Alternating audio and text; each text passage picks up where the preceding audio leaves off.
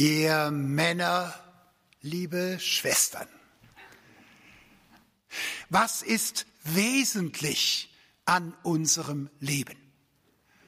Was ist die Vision, die wir von unserem Leben haben? Und wozu sind wir da? Vision und Mission. Was mich immer wieder fasziniert, ist das Gespräch, das ich selbst als ein biblischer Theologe einerseits mit Humanwissenschaftlern, also mit Medizinern, Psychologen, Pädagogen und so weiter führe, weil ich mich mit dem Schöpfer und seinem Wort beschäftige und aus der Perspektive der Offenbarung heraus mich frage, was ist der Mensch? Schwerpunktmäßig, was ist der Mann? Was ist seine Vision und was ist seine Mission? Aber umgekehrt natürlich die anderen Wissenschaften, die nicht mit der Bibel anfangen und der Offenbarung mit dem Gottesbegriff, sondern sich statt des Schöpfers das Geschöpf anschauen, ja im Geschöpf dann die Entsprechung des Schöpfers sehen, sein Ebenbild untersuchen. Und so kann man sehr faszinierend immer wieder ins Gespräch kommen, zum Beispiel mit der Psychologie und der Theologie um zu fragen, was ist eigentlich wesentlich für ein erfüllendes und gelingendes Leben. In aller Kürze möchte ich nur erinnern, was wir in der positiven Psychologie dazu sagen würden. Positive Psychologie bedeutet, dass wir nicht erst den Psychologen fragen, wenn das Kind oder der Mann in den Brunnen gefallen ist und wir sind in einer Lebenskrise und kommen da selbst nicht mehr raus, sondern dass man unabhängig jetzt von Schwierigkeiten und Krankheiten sich überlegt, was gehört zu einem gelingenden Leben denn positiv dazu. Also nicht von der Krankheit her gedacht, sondern von der Gesundheit her gedacht. Nun, das Erste, was uns wahrscheinlich allen einfällt, das ist natürlich die Grundlage und das ist zu einem gelingenden Leben gehört die Befriedigung der Grundbedürfnisse. Also atmen, schlafen, essen, trinken, dass man aufgehoben ist, dass man geborgen ist, dass man eben unversehrt ist. Also die Grundbedürfnisse zu befriedigen, das ist das Entscheidende. Und solange das nicht geklärt ist, ist es auch schwer, an einem Gottesdienst teilzunehmen. Wenn man todkrank ist oder man verhungert, dann ist das nicht möglich zu hören. Die Grundbedürfnisse sind das Erste. Freilich erinnere ich mich an meine Jugend in den 60er Jahren. Da entstand der Eindruck, dass eigentlich die Grundbedürfnisse weit gefasst mit Sexualität und mit Rauschmitteln alles ist. Das heißt, du musst nur Liebe haben und dann ist das ganze Leben erfüllt und der Liebesbegriff war dann etwas eng geführt dass man gesagt hat, Essen und Trinken, Sexualität, das ist alles und dann hast du, was du willst. Wir kennen diese alte Legende vom Schlaraffenland. Und die Vorstellung, wenn wir selbst überarbeitet sind, ist tatsächlich, wären wir im Schlaraffenland, dann könnten wir einfach rumliegen, ganz faul, einfach nur essen und trinken. Wir müssten nicht arbeiten, wir müssten uns nicht fortbewegen. Und ihr hattet bestimmt eine Zeit, da habt ihr auch gedacht, das ist das Ideal. Vom Stress her gesehen kann man das schön finden. Aber ihr erinnert euch an die Buchungen von einem Fünf-Gänge-Menü, 14 Tage in einem Hotel. Am ersten Abend bist du noch bereit, die Teller mitzuessen, aber nach 14 Tagen merkst du nur Essen und Trinken, wenn es kein Sporturlaub ist. Das kann es dann auch nicht sein. Dass einem nur die Tauben in den Mund fliegen und man faul rumliegt, das ist es nicht. Es kommt wesentlich zu den Grundbedürfnissen etwas dazu, und das ist uns heute plausibler, als es vor einem Jahr gewesen wäre. Dass der Mensch nämlich Beziehungen braucht, persönliche, leibhaftige Beziehungen. Die gehören zu einem erfüllenden Leben dazu. Wir haben nicht nur Beziehungen, wir sind Beziehung. Und wenn man das letzte Jahr anschaut, dann kann man sagen, eigentlich hatten wir das Schlaraffenland. Wir waren alle eingesperrt mit vollen Kühlschränken. Es wurden noch andere Dinge noch gehortet, die man in der Fülle gar nicht gebraucht hätte. So schlecht ging es uns dann doch wieder nicht. Man hatte doch eigentlich in Quarantäne, was man will. Essen, trinken und der Weinkeller war vermutlich auch noch voll, mindestens auf der schwäbischen Seite von Baden-Württemberg. Äh, die badische erst recht, was sage ich denn? Also, ihr habt doch eigentlich Schlaraffenland gehabt. Nein, was auf Dauer nervt, ist, wenn man keine Beziehungen leben kann oder eben nur reduziert, weil dann auch die Kernfamilie sich auf den Geist geht. Wir sind Beziehungswesen. Das gehört konstitutiv dazu. Der dritte Aspekt. Wir sind geschaffen, um etwas zu erleben, zu erfahren. Und auch das wieder ist uns unmittelbar aktuell plausibel. Wir haben Lust, etwas zu erobern und etwas kennenzulernen. Wir wollen reisen und etwas unternehmen. Das gehört zu einem Leben dazu. Grundbedürfnisse, Beziehungen und Erleben. Und diese Neugierde hat uns schon als kleine Kinder befähigt, uns zu entwickeln und zu wachsen. Hätten wir damals nur rumgehangen in unserem Laufstellchen und hätten immer wieder die Stäbe gezählt und keine Neugierde, was hinter den Stäben ist, dann würden wir heute noch da sitzen und wir hätten nichts dazugelernt, denn dieser Impuls, dass wir neugierig sind und Land erobern wollen, dass wir Neues kennenlernen wollen, gehört zu einer gesunden Entwicklung dazu und zu einem gesunden Leben. Nun könnte man bei manchen meinen, die ihr Leben lang geschafft haben und dann Rentner werden, dass das mit dem Erleben genau das ist, was man jetzt sich nach der Arbeit wünscht. Das sind dann diese Modelle, ich kaufe mir ein Motorrad, ich kaufe mir ein Wohnmobil und dann reise ich nur noch herum. Äh, inzwischen äh, habe ich gemerkt, dass mit dem Motorrad, mit dem Wohnmobil ist nicht alles. Neuerlich kommt das E-Bike dazu. Und dann entdecken wir beim Wandern auf 3500 Meter Höhe irgendeinen Rentner, der völlig panisch mit seinem Handy versucht, den Notdienst anzurufen, die Bergrettung, weil er nämlich mit seinem E-Bike, mit eigener Kraft hat er das nicht geschafft, die Steilwand noch hochkam auf dem Schotter, aber jetzt nicht mehr weiß, wie er in seiner Steifheit wieder von der Höhe runterkommt. Und unser Hotelbesitzer hat gesagt, das sei ein großes Problem, die mit dem E-Bike verstiegenen Rentner, die man oben bei Gipfelkreuzen damit Hubschrauber abholen muss, nicht? Also also erleben ist alles. Jetzt gehört uns die Welt. Wir müssen nicht mehr schaffen. Jetzt wird erlebt. Aber das Interessante ist, auch das tollste Wohnmobil ist dann, wenn man zwei Jahre nur durch die Welt fährt, auch nicht genug. Denn für den Sinn unseres Lebens reicht es nicht nur zu essen und zu trinken und uns ständig zu unterhalten und herumzufahren, sondern es gehört zu unserem Leben dazu, zu unserer Ausstattung als Geschöpfe und entsprechend auch als Männer, dass wir uns schöpferisch, sinnvoll entfalten. Also nicht unsere Unterhaltung alleine macht uns schon glücklich, sondern es gehört dazu, dass wir gestalten können in dem Beispiel eben nicht etwas zu komponieren in einer Krise und dann Töne zu hören, die in der Kombination vorher noch nicht in der Welt waren. Etwas herzustellen, etwas zu schaffen. Das heißt, dieses Bild vom Schlaraffenland trifft schon deshalb nicht zu, weil Faulsein nur als Abwechslung zum Fleiß Sinn macht, aber als Selbstzweck frustriert. Es ist frustrierend, sein Leben lang nur zu malochen, um Geld zu verdienen, irgendetwas Unsinniges zu tun. Aber es ist erfüllend, und das machen wir auch ohne Geld, etwas Sinnvolles herzustellen. Die Gaben sind bei uns natürlich ganz verschieden. Nicht jeder komponiert. Nicht jeder kann als Schreiner tätig sein oder sein Haus umbauen. Die Gaben sind verschieden. Aber es gibt nichts Erfüllenderes, als ein sinnvolles Tun. Das war das vierte. Und das fünfte, es gehört zu unseren Grundbedürfnissen, dass wir im Einklang sein wollen, dass wir Frieden haben. Wir sind nicht geschaffen, um im Widerspruch, im Streit, in der Gebrochenheit zu leben.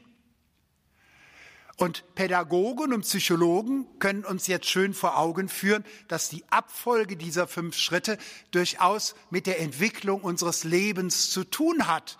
Am Anfang nur Essen und Trinken und dann gegen Ende des Lebens ist nicht mehr unbedingt die Reiserei das Erste, sondern dass man Frieden sucht, Einklang haben möchte mit sich selbst, mit seinem Leben, mit den nahestehenden Menschen und, jetzt theologisch gesprochen, natürlich mit Gott. Ich habe diesen Einstieg gewählt, weil das so faszinierend ist, dass wir bei dem Blick auf den Menschen und das menschliche Leben durchaus von beiden Seiten kommen können. Wir können den Menschen anschauen und sagen, wann ist ein Mensch gesund?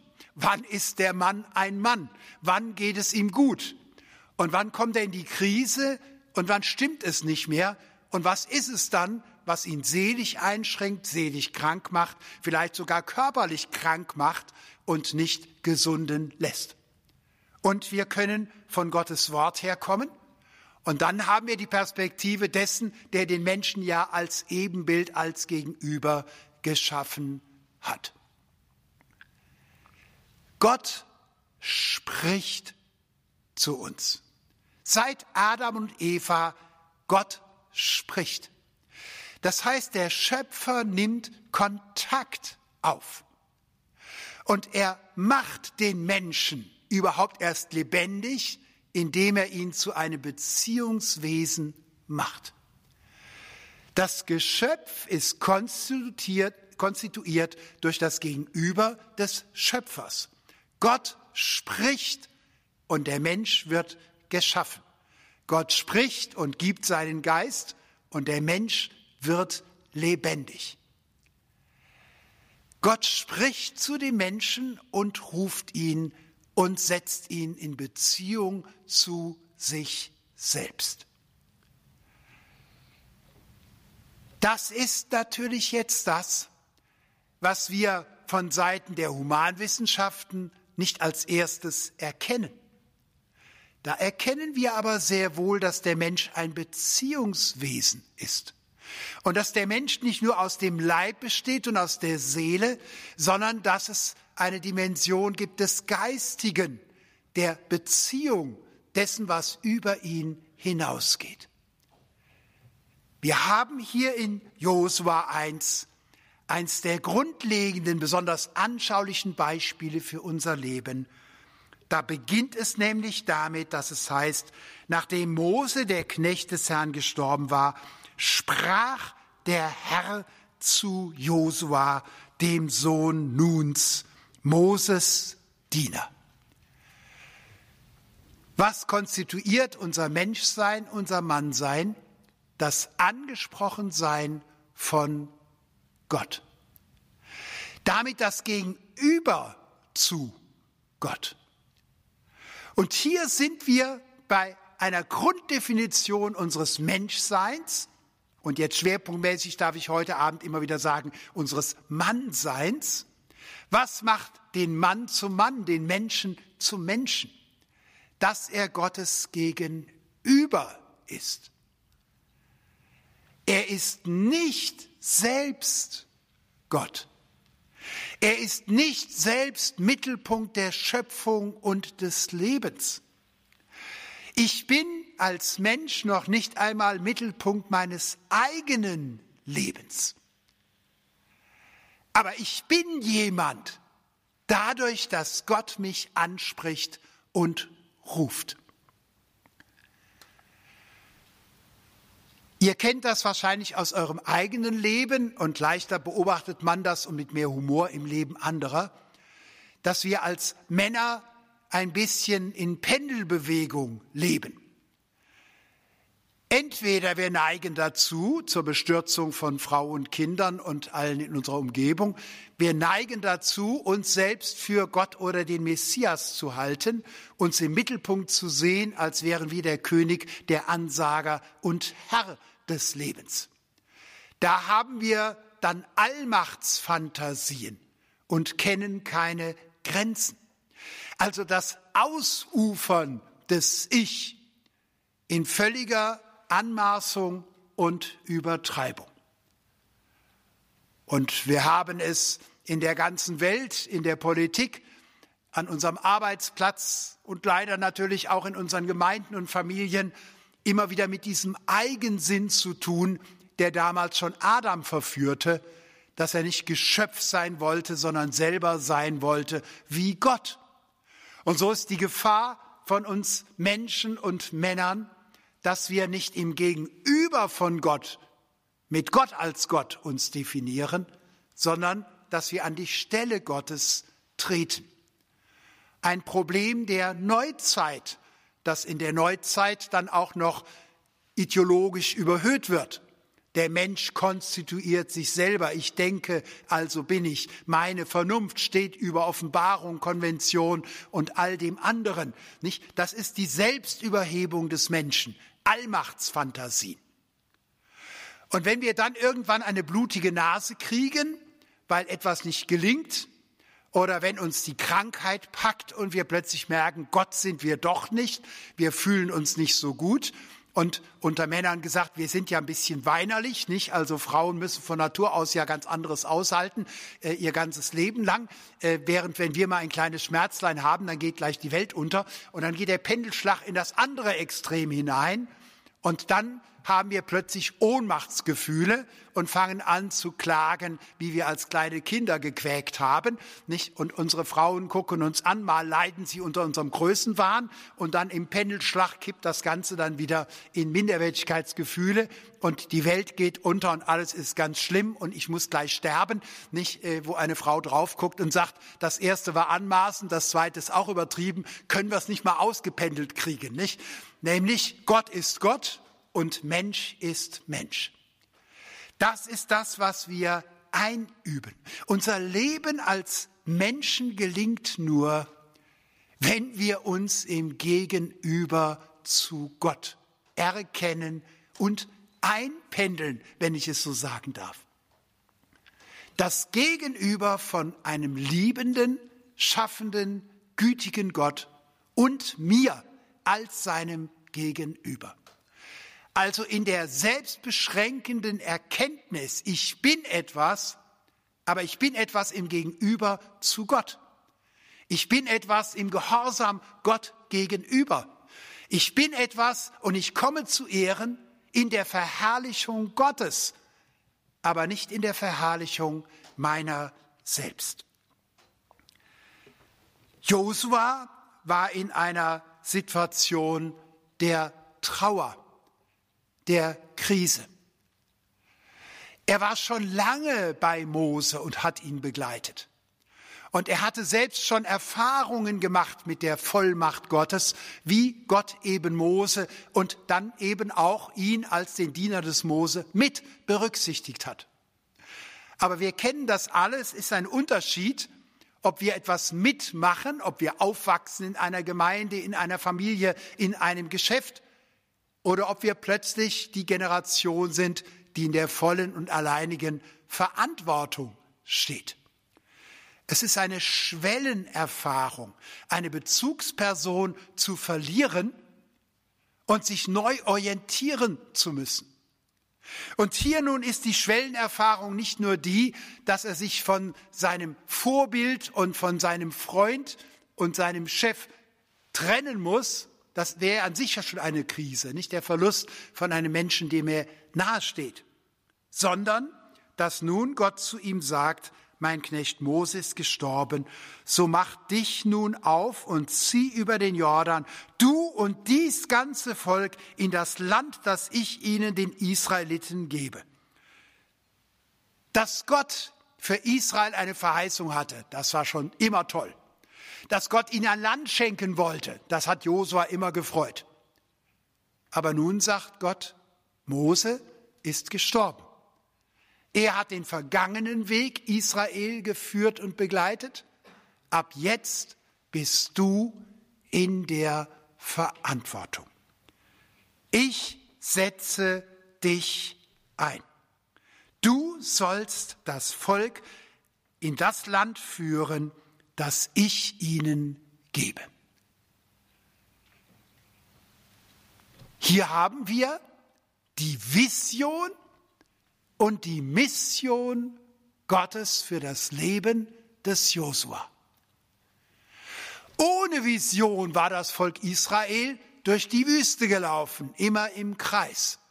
Denn sie haben Gott nicht Gott sein lassen, sondern ihm misstraut. Sie haben seiner Verheißung nicht vertraut, sondern sie meinten, sie müssten es selber entscheiden. Es zog sie zurück an die Fleischtöpfe zum Knoblauch Ägyptens. Das habe ich nie verstanden, weil ich selbst kein Freund des Knoblauch bin, wie man sich danach zurücksehnen kann. Aber für sie war das der Inbegriff einer guten Küche. Es hat sie zurückgezogen, zurück hinter die Erlösung. Sie wollten wieder in der Sklaverei leben. Das war ohne Vision im Kreis gelaufen. Gott aber hat eine Vision für das Volk, für Josua und für dich. Eine klare Vorstellung und ein klares Ziel. Und er hatte eine Mission. Ich, sagt Gott zu Josua, will dich gebrauchen. Jetzt sind wir an einer spannenden Frage. Für uns als Christen, wofür ist das hier eigentlich ein Sinnbild?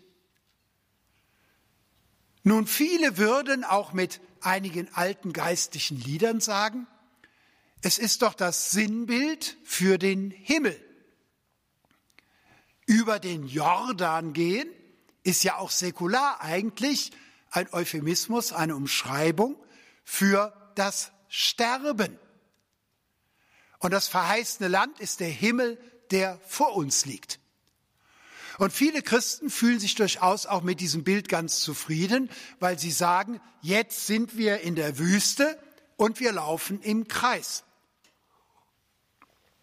Jetzt sind wir unerlöst und wir haben Mangel.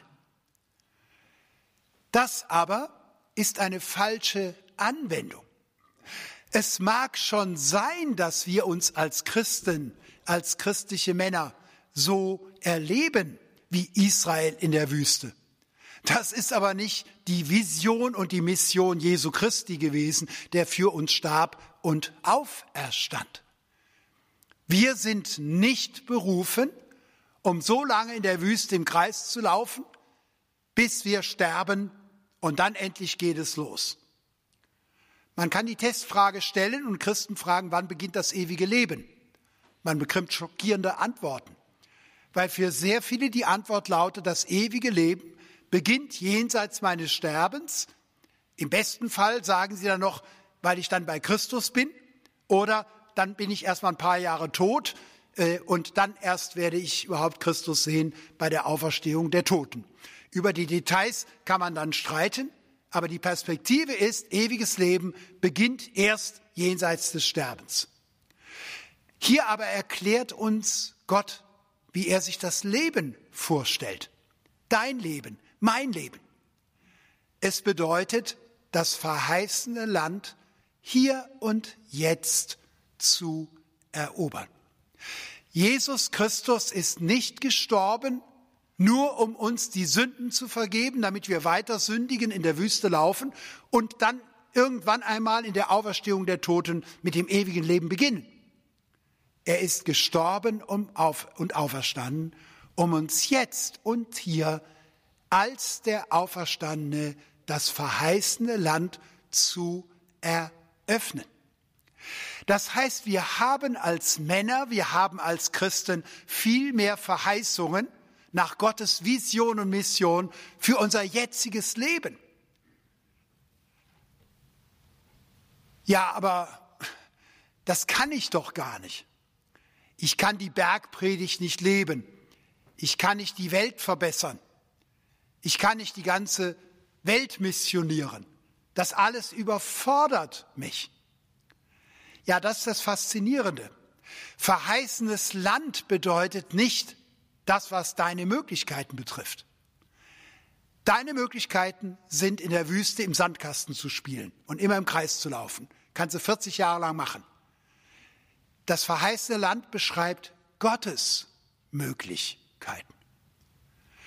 So viele von uns leben unter ihren Möglichkeiten als Christen, weil sie nach ihren Möglichkeiten leben und nicht nach Gottes Möglichkeiten in unserem Leben.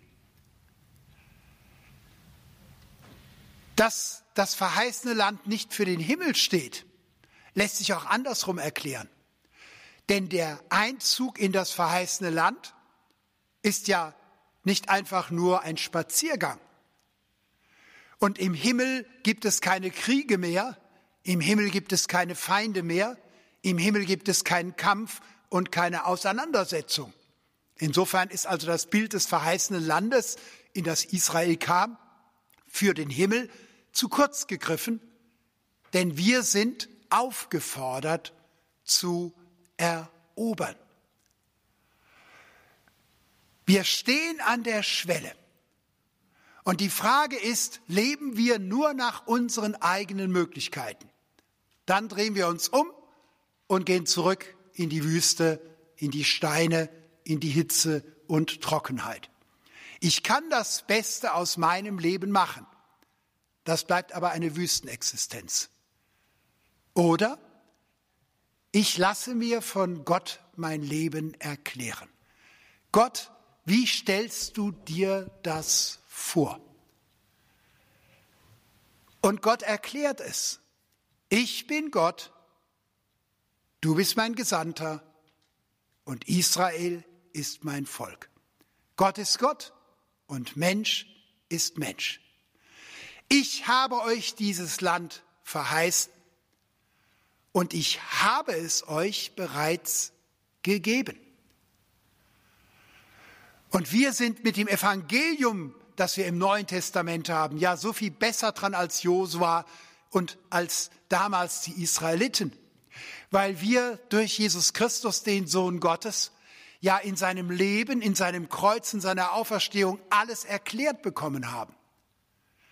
Gott ist in Gestalt Jesu Christi bei uns. Ich werde bei euch sein. Ich gehe mit euch. Ich habe es euch geschenkt. Wir haben als Christen in der Person Jesus Christus alles, was wir brauchen, um so zu leben, wie es Gottes Vision und Mission für uns Menschen für uns Männer ist. Das verheißene Land ist deshalb ein verheißenes Land, weil es Gott gibt und er hat es verheißen. Und die Eroberung des verheißenen Landes kann nur dann funktionieren, wenn Gott selbst für sie kämpft.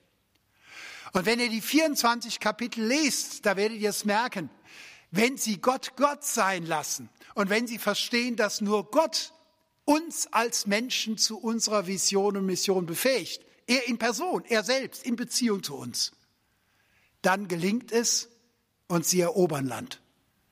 Und wann immer sie meinen, sie könnten Gott ein bisschen zur Seite lassen, sie müssten nicht ganz so konsequent und wahrhaftig sein. Das verheißene Land, wir haben ja schon etwas Übung, können wir jetzt von selbst. Dann fallen sie böse auf die Nase und werden enttäuscht. Ich erinnere mich gut daran, dass ich am Anfang meines Christseins dachte, Gnade brauche ich am Anfang als junger Christ, weil ich immer wieder unerfahren bin und Dummheit mache, aber ich werde ja mal erwachsen im Glauben. Und wenn ich dann ein gestandener Mann im Glauben bin, dann kann ich dem Heiligen Geist sagen, an Pfingsten kümmere dich mal um die anderen, ich weiß schon, wie es geht. Aber das ist das große Missverständnis. Christsein bleibt immer Abhängigkeit von Gott, weil Gott Gott ist und ich sein Geschöpf. Immer Offenheit und Wahrhaftigkeit, ein völlig ungetrübtes Verhältnis zu meinem Herrn und meinem Gott und meinem Schöpfer. Und jetzt ist dieses Bild ja so faszinierend, dass es hier heißt, ich sage es, ich gebe es euch und ich bin bei euch. Und jetzt erobert euch das Land Schritt für Schritt. Verheißung für Verheißung. Tag für Tag. Ist das nicht faszinierend?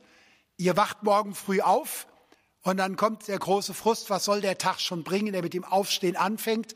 Wir haben ja immer noch Krise, was soll heute schon passieren? Nein, wir haben die Verheißung der Gegenwart Gottes in Jesus Christus besiegelt. Alles, was zum ewigen Leben gehört, schon hier dem verheißenen Land im Hier und Jetzt, der Eroberung des verheißenen Landes, hier und jetzt in seiner Person. Nehmen wir sein Wort ernst. Nehmen wir seine Verheißung ernst und setzen sie um. Ja, wie setze ich es um? Nicht indem ich selber kämpfe, sondern indem ich weiß, Herr, die Wand kannst nur du einstürzen lassen, die Stadt kannst nur du erobern, die Feindschaft kannst nur du überwinden. Wie viele Herausforderungen haben wir, nicht zuletzt ihr in eurer Arbeit und in diesem Haus in dieser Zeit? Würde man nur auf all die Probleme schauen, könnte man verzweifeln. Aber wenn wir auf Gott schauen, dann können wir Tag für Tag und Schritt für Schritt sagen, Herr, auf dein Wort hin tue ich diesen Schritt. Sei du da. Niemand wird dir je widerstehen, so heißt es in Vers 5. Es soll dir niemand widerstehen dein Leben lang. Ja, heißt das, dass die da hinkommen und dann gibt es gar keinen Widerstand? Doch. Damals wie heute gibt es Widerstand. In der Welt habt ihr Drangsal, Angst und Not. Aber niemand kann euch übermächtig werden. Niemand kann euch bezwingen, solange ihr bei mir seid und ich bei euch. So sagt es Jesus zu seinen Jüngern im Johannesevangelium. In der Welt habt ihr Trübsal, Drangsal, Widerstand und Not. Und er meint zugleich das Objektive des Widerstandes und der Enge, der Feindschaft, des Hasses, all das, was uns entgegenschlägt und auch die Angst, die wir haben, weil wir von unserer Perspektive aus uns bedroht und erschlagen fühlen, niedergerungen. Aber seid getrost, ich habe die Welt überwunden. In Johannes 16 wird es wunderbar ausgeführt, dass Jesus seine Jünger vorbereitet auf die Feindschaft, den Widerstand. Und zugleich sagt, ich werde da sein. Und wir kennen es aus den schönen Worten aus Römer 8, Vers 28 bis 39. Wenn Gott für uns ist, wer kann gegen uns sein? Und dann werden Feinde und Ankläger und Verurteiler durchaus ja aufgeführt. Und es gibt Widerstand und es gibt Mächte in diesem Leben.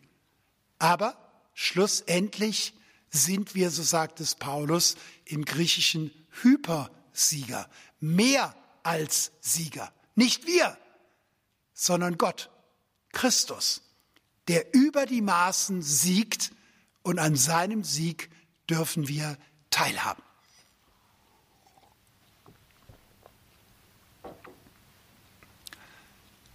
Jetzt haben wir ein Problem. Wenn ihr nämlich wirklich Josua 1 bis 24 lest, geht es da ziemlich martialisch zu. Das verheißene Land ist in der Tat nicht einfach nur ein Garten, den man betrachtet. Es ist voll von Auseinandersetzungen. Und wir müssen jetzt nicht das Thema des Krieges, des Waffendienstes, der Wehrdienstverweigerer und all diese Sachen behandeln, das wäre ein extra Abend. Aber das Motiv des Kampfes ist etwas, was uns betrifft. Ja, auch als Christen haben wir nicht die Verheißung, hier in diesem Leben ohne Widerstand zu leben.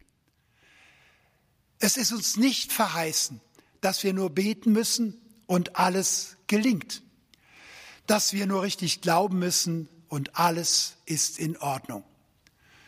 Ich musste am Anfang meines Christseins erst kapieren, was das heißt, Christsein in dieser Welt.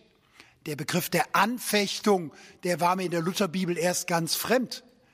Dass Anfechtung nicht ein Beweis ist für Mangel an Glauben, sondern dass Angefochtensein ein Erweis meines Glaubens ist und zum Glauben gehört. Freilich, die Feinde sind nicht immer nur andere. Wir sind es oft ja selbst. Oft ist das, was wir überwinden müssen, nicht eine Situation und andere Menschen, sondern wir selbst sind es. In Sprüche 16, 32 heißt es so schön, ein Geduldiger ist besser als ein Starker und wer sich selbst beherrscht, besser als einer, der Städte gewinnt. Was für eine Weisheit. Viel unserer Aggression gründet darin, dass wir mit uns selbst nicht in Ordnung sind, nicht mit Gott und nicht mit uns. Dass wir selbst zwischen Allmachtsfantasien und Ohnmachtsgefühlen aggressiv werden und in allem Feinde sehen. Wer ganz in sich ruht und geborgen ist, der kann erstaunlich friedfertig sein nach außen. Und so ist der Kampf des Glaubens für viele gar nicht mal der Kampf gegen politische Verhältnisse.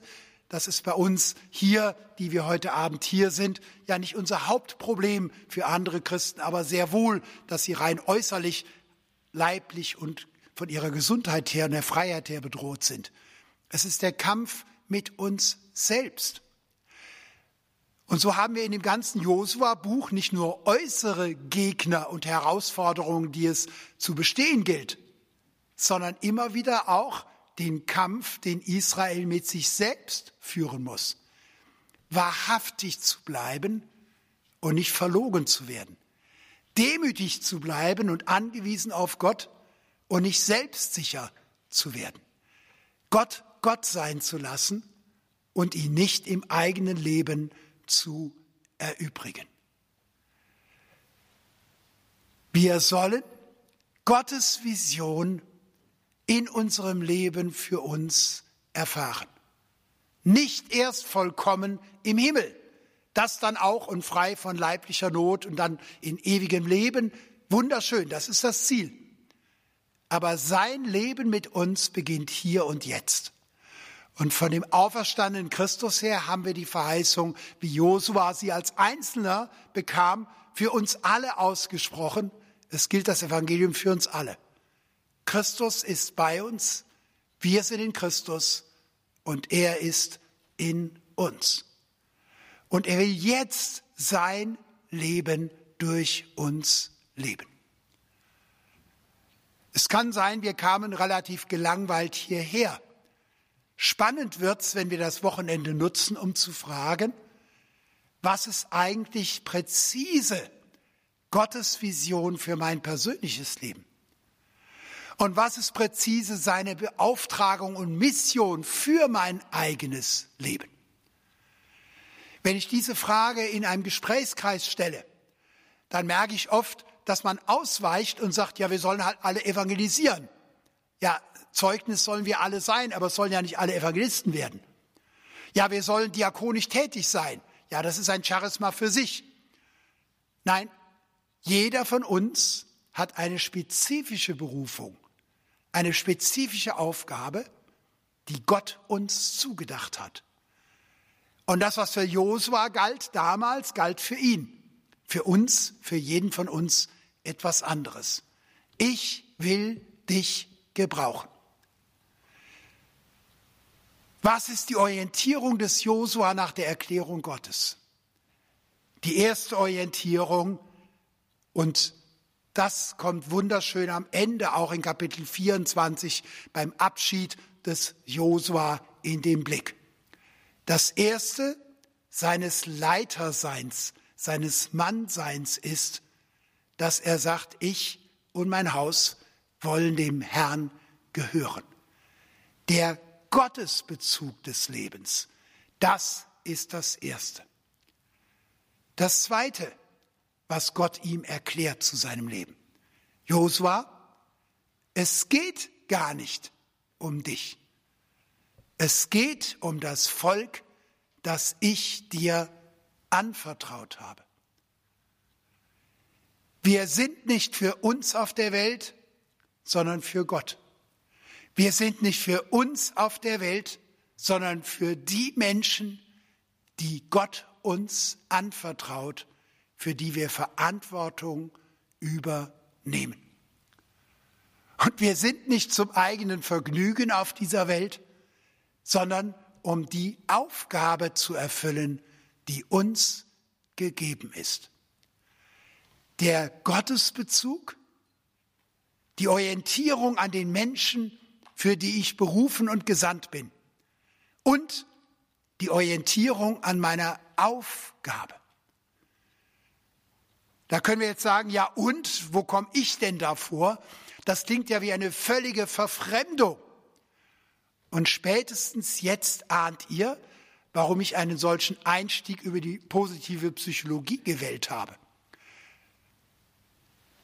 Der Mann, der nicht sich selbst für alles hält. Und ich verkneife mir jetzt politische und andere Beispiele, um Narzissten darzustellen. Der Mann, der das nicht tut, sich selbst mit Gott zu verwechseln.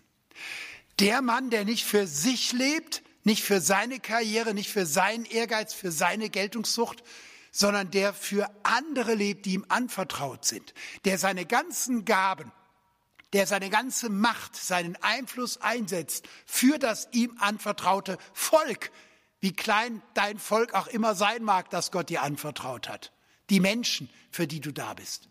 Und der Mann, der nach Gottes Mission fragt und sich konkret fragt, nicht wozu habe ich heute Lust, sondern was ist meine spezifische Berufung, Mission und Aufgabe? Was ist mein Platz in der Welt nach Gottes Liebe und Allmacht, die er hat, so wie nur der Schöpfer es sehen kann? Der kommt gar nicht zu kurz. Hatte Josua ein sinnloses Leben? Nein. Hätte er irgendwo da in der Wüstenstadt einen Getränkestand aufgemacht und hätte gesagt, ich kümmere mich nicht um Gott, ich verkaufe einfach Getränke. Ja, dann hätte er Getränke verkauft, aber wäre dasselbe, er wäre nicht in der Bibel und wir wüssten nicht, wer er wäre. Sein Ruhm liegt darin begründet, dass es ihm um Gottes Ruhm ging. Seine Selbstentfaltung war deshalb so groß und sein erfülltes Leben war deshalb so erfüllt, weil es gar nicht um sein Leben ging, sondern um das ihm anvertraute Volk Israel. Und weil er nicht nach seinem Vergnügen fragte, nach seiner Bestätigung, nach seinem Gewinn, sondern nur danach, was ist meine Aufgabe? War er wahrhaft ein Mann, ein Mensch nach Gottes Herzen? Ist das nicht faszinierend? Der Egoist ist letztlich der Dumme. Der Mann, der Gott verpasst, hat das Entscheidende verpasst.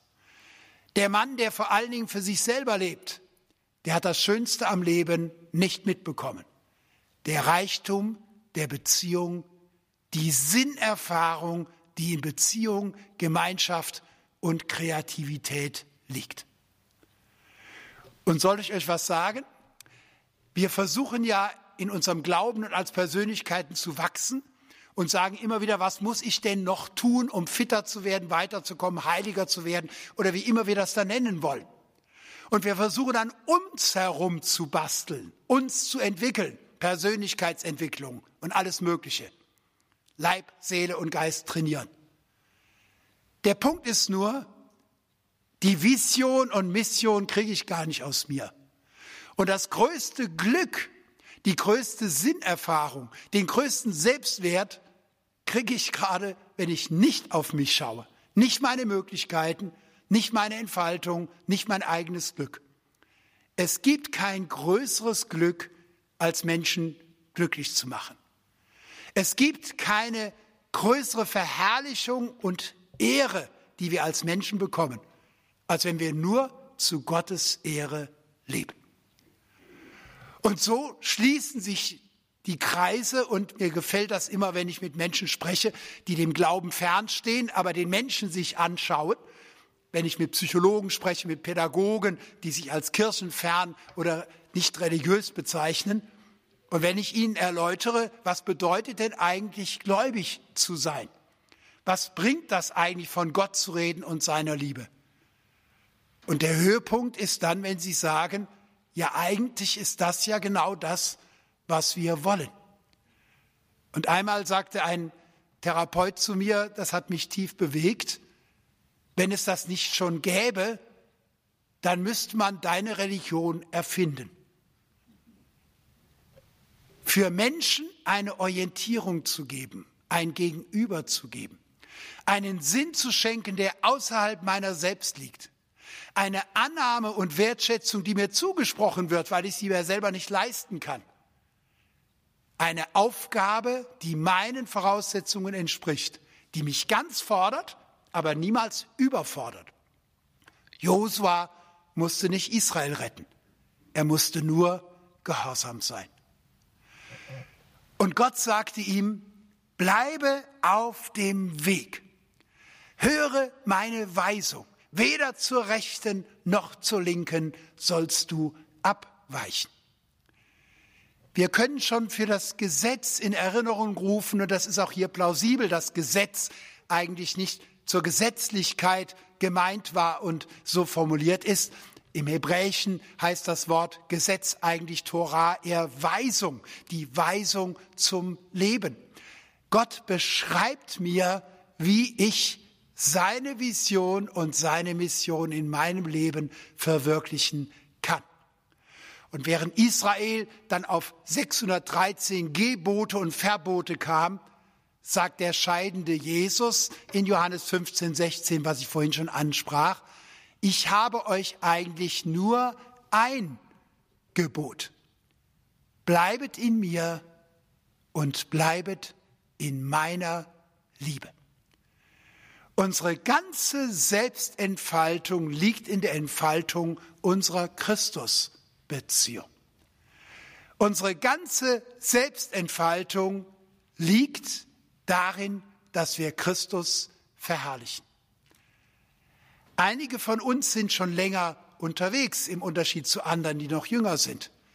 Wenn ich auf mein Leben zurückschaue, dann kann ich ohne Zögern sagen, die größten und bestätigendsten und schönsten Erfahrungen, die größten Erfolgserfahrungen meines Lebens habe ich gemacht, als es nur um Christus ging und gar nicht um mich. Es gibt nichts Herrlicheres, als der Freund des Bräutigams zu sein und sich selbst nie mit dem Bräutigam zu verwechseln, wenn man nur der Freund ist. Wir kommen nie zu kurz als Männer, wenn wir wissen, wir sind Männer, aber wir sind nicht Gott. Wir kommen nicht zu kurz, wenn uns bewusst ist, wir sind ja gar nicht für uns da, sondern für unsere Frauen, für unsere Kinder, unsere Gemeinden, für die Kolleginnen und Kollegen, für die Aufgabe, die Gott uns gibt. Denn es gibt nichts Schöneres, als in persönlichen Beziehungen etwas zu entfalten, was sinnvoll erscheint, was wir als sinnstiftend erfahren, Menschen zu fördern. Geld kann man verdienen und ausgeben. Unentbehrlichkeit im Job, die kann man augenblicklich als Illusion genießen, kaum bist du aber den Job los oder gehst in Pension oder Rente, dann bist du plötzlich erübrigt, dann braucht man dich nicht. Das, was bleibt, sind Beziehungen, das, was bleibt, ist die Erfahrung, Menschen haben Gott kennengelernt, Menschen wurden gesegnet und wurden gefördert. Ja, dann gehen wir alle mal ganz mutig nach Hause. Nein, es kann sein, wenn wir das ernst nehmen, dass wir Angst haben. Und wenn selbst Jesus Angst hatte in Gethsemane vor dem größten Leiden, das er dort erwartete, weil er nicht nur sein Sterben auf sich nahm, sondern unsere Schuld, unsere Sünde und unseren Tod mitgetragen hat, dann dürfen auch wir Angst haben. Aber das Faszinierende ist, dass Gott zu uns sagt, wie zu Josua, sei getrost und unverzagt. Lass dir nicht grauen und entsetze dich nicht, denn der Herr dein Gott ist mit dir in allem, was du tun wirst. Dieser Satz, wir müssen nur Land erobern, wir müssen Schritte machen, wird ja manchmal auch in schräger religiöser Anwendung gebraucht oder ganz unabhängig von einem Glaubensbezug. Hier heißt es nicht, Josua, geh hin, wo du willst, ich werde immer hinterherlaufen, sondern die Verheißung ist umgekehrt. Wenn du den Weg gehst, der mein Weg ist, dann kannst du auch wissen, dass ich da sein werde. So oft bitten wir Gott, er möchte uns auf unserem Weg begleiten. Dann wäre seine korrekte Antwort, warum sollte ich das tun? Dann würde ich ja den Sündenfall fördern. Nein, Die Verheißung gilt für seine Wege. Unser Gebet sollte nicht sein, Gott geh mit uns, sondern Herr, lass uns mit dir gehen. Die Frage ist nicht, wirst du auch mitgehen, wenn ich eine Entscheidung treffe, sondern die Frage ist, was ist deine Vision und Mission? Was immer wir mit Gott machen in seinem Namen, im besten Glauben, da haben wir die Verheißung, ich werde da sein. Seine Wege mit ihm gehen. Und dann dürfen wir es wissen. Und was ist mit unserem Versagen, unserer Inkonsequenz? Nun, von Christus her wissen wir es noch gewisser, als das Buch Josua es erahnen lässt. Es sind nicht unsere Versagen und Fehler, die den großen Schaden anrichten, sondern wie es schon damals im Buch Josua war, unsere Unwahrhaftigkeit. Es geht nicht darum, dass du vollkommen sein musst, damit Gott dich gebraucht. Du sollst wahrhaftig sein. Wenn du fällst, hebt er dich auf. Aber wichtig ist, dass du immer ihm gegenüber wahrhaftig bist. Es mag sein, dass du dich tausend Schritte von Gott weg entfernt hast. Es ist nur ein einziger Schritt, um zu ihm zurückzukommen, weil er in seiner Gnade dich da abholt, wo du heute Abend stehst. Unsere Zehen berühren schon das Wasser des Jordan. Und wenn du sagst, ich kann aber gar nicht schwimmen, auch dafür hat Gott eine Lösung, lest es nach. Auf trockenem Fuß will er uns in das Land der Verheißungen führen.